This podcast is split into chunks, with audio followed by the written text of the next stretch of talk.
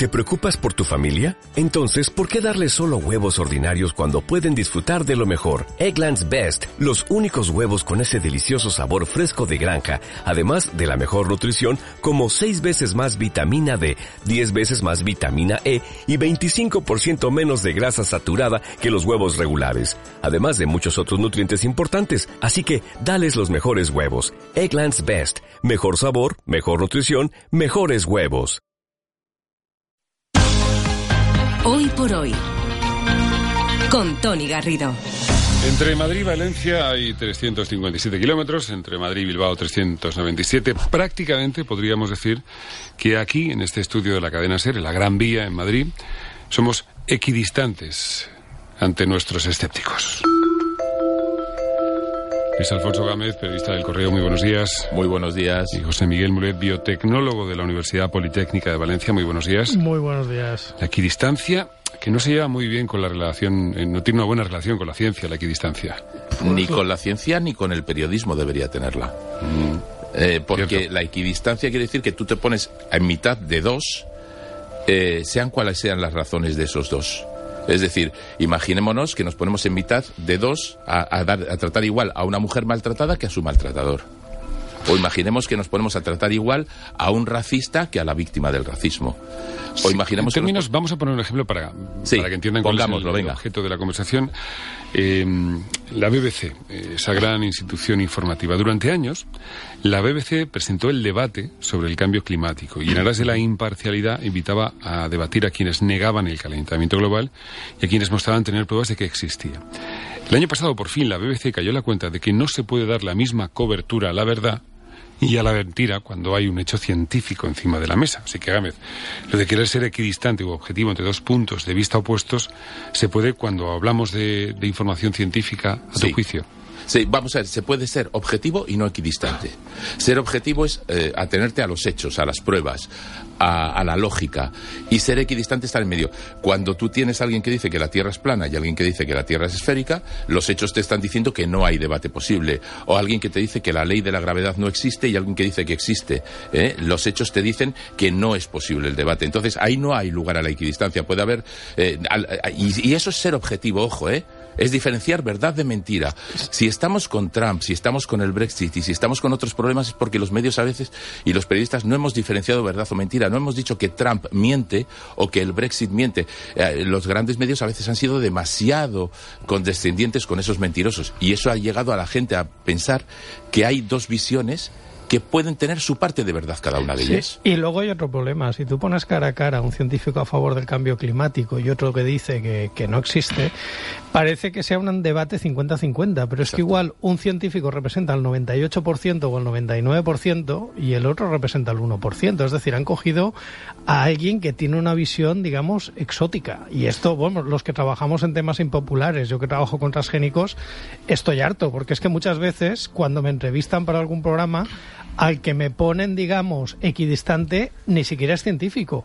Y está diciendo unas tonterías. Es como si tú fueras a un juicio y uno de los testigos empezara a decir mentiras. Y eso el juez lo dirá por bueno porque hay que dar todas las versiones. Dices, no, porque es que entonces el jurado llegará a una decisión errónea. Por Vale, eso vamos, a, vamos poner, eh, un ejemplo, ¿no? Eh, Venga. vamos a escucharlo. El 10 de agosto de 2017, la BBC entrevistó al negacionista del cambio climático, Nigel Lawson. El presentador fue incapaz de rebatir sus falsedades, se generó un escándalo enorme y al día siguiente tuvieron que invitar a un meteorólogo de verdad para que lo hiciera. Lo cierto es que sí, estamos viviendo más fenómenos meteorológicos extremos como resultado del cambio climático. De hecho, ayer salió un informe muy importante firmado por más de 450 científicos de 60 países. Y según los últimos datos, 2016 fue el año más cálido desde que hay registros. Con lo que la idea Los que... datos defendió ahora ya pueden de imaginar que se ha actualizado y hace poco más, eh, bueno, poco menos de un año la BBC arrepentida y reconvenida por el controlador audiovisual Ofcom publicó sus directrices para informar sobre el cambio climático, por ejemplo, incluían que no es necesario invitar a un negacionista para conseguir una información equilibrada y recomendaba además cursos formativos sobre climatología para los periodistas. No es la primera vez que le pasa a la BBC, ¿eh? Le pasó con las vacunas.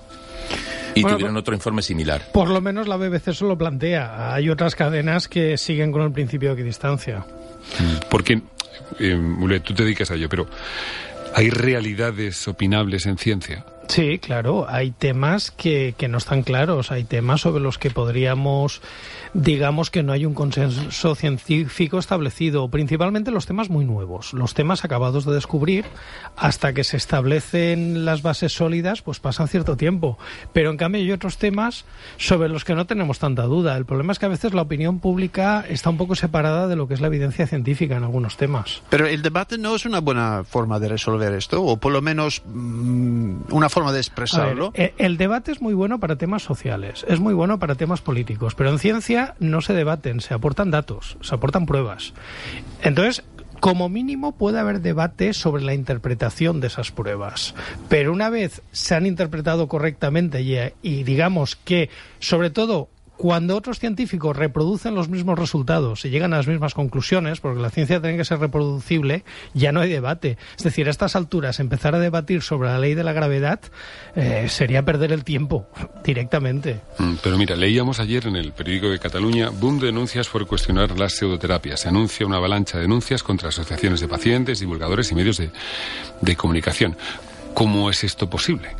Por, por una razón muy sencilla porque eh, lo que hacen es intentar callar en los juzgados o mediante amenazas o haciendo que te vayas a gastar mucho dinero el que la gente diga lo que está demostrado científicamente. Por ejemplo, que las pseudoterapias se llaman así porque no han curado a nadie nunca más allá del placebo. Y que acudir a una pseudoterapia es arriesgarte a que te timen y hasta jugarte la vida.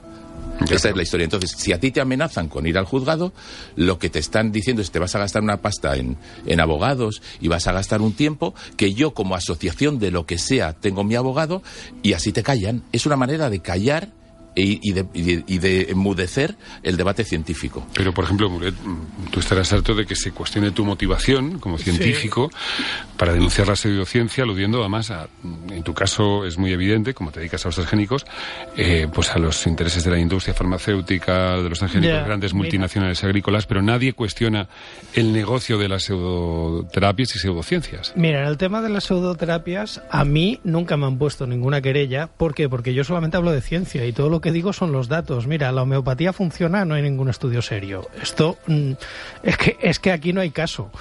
Eh, sí que me pusieron una vez una querella, ecologistas en acción, pero bueno, luego cuando aquello fue ante el juez, saben tanto de leyes como de transgénicos. El juez creo que todavía está riéndose, porque aquello no había por dónde cogerlo. Pero yo creo que ni ellos tenían fe en ganarla. Básicamente pensaron que así me iban a asustar, me iban a callar y tal. Pues mira, en fin. Esa es la clave. Dejémoslo así. La clave eh, es silenciar. Hmm. Vaya, pero... Y lo llevan haciendo en Estados Unidos, por ejemplo, desde hace 40 años, silenciando a gente.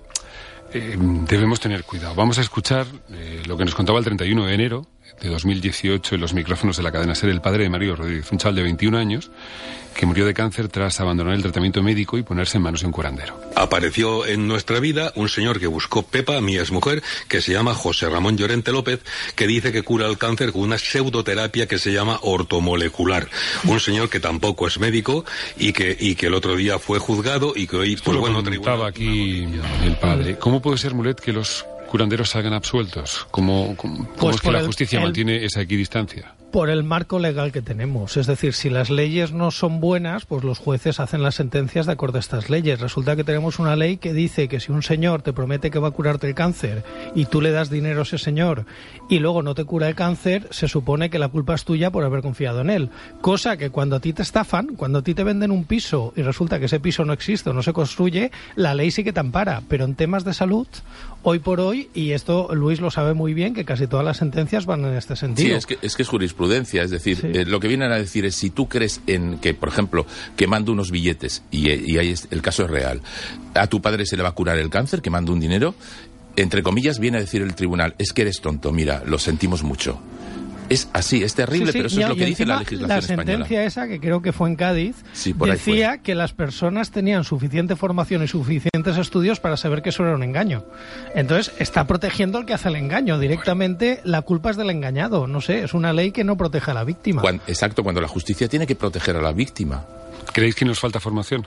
Sí, por supuesto. Y mejores leyes en este aspecto. En el tema de las pseudoterapias, el marco legal es bastante permisivo. Yo creo que tendría que restringirse porque en el caso que hemos mencionado, Julio Llorente, es que este señor ni siquiera es médico y está dando terapias. Eh, esto no debería de permitirse. Y bueno, y luego está el tema que tenemos colegios de médicos con secciones que protegen a las pseudoterapias y, Eh, y exacto. pseudoterapeutas muy conocidos que sí son médicos ocupando cargos directivos en colegios de médicos, que eso sí que es vergonzoso. Ahí quizás lo que tenemos que seguir es la máxima que, del ministro de Ciencia, Pedro Duque, de no acudas a ninguna terapia que no esté eh, en la seguridad social, que no esté en la sanidad pública.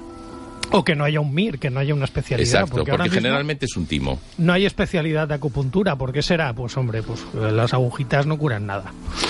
Luis Gámez, escépticos, gracias como siempre. Hasta la semana que viene. Hasta la Hasta semana, la que semana viene. que viene.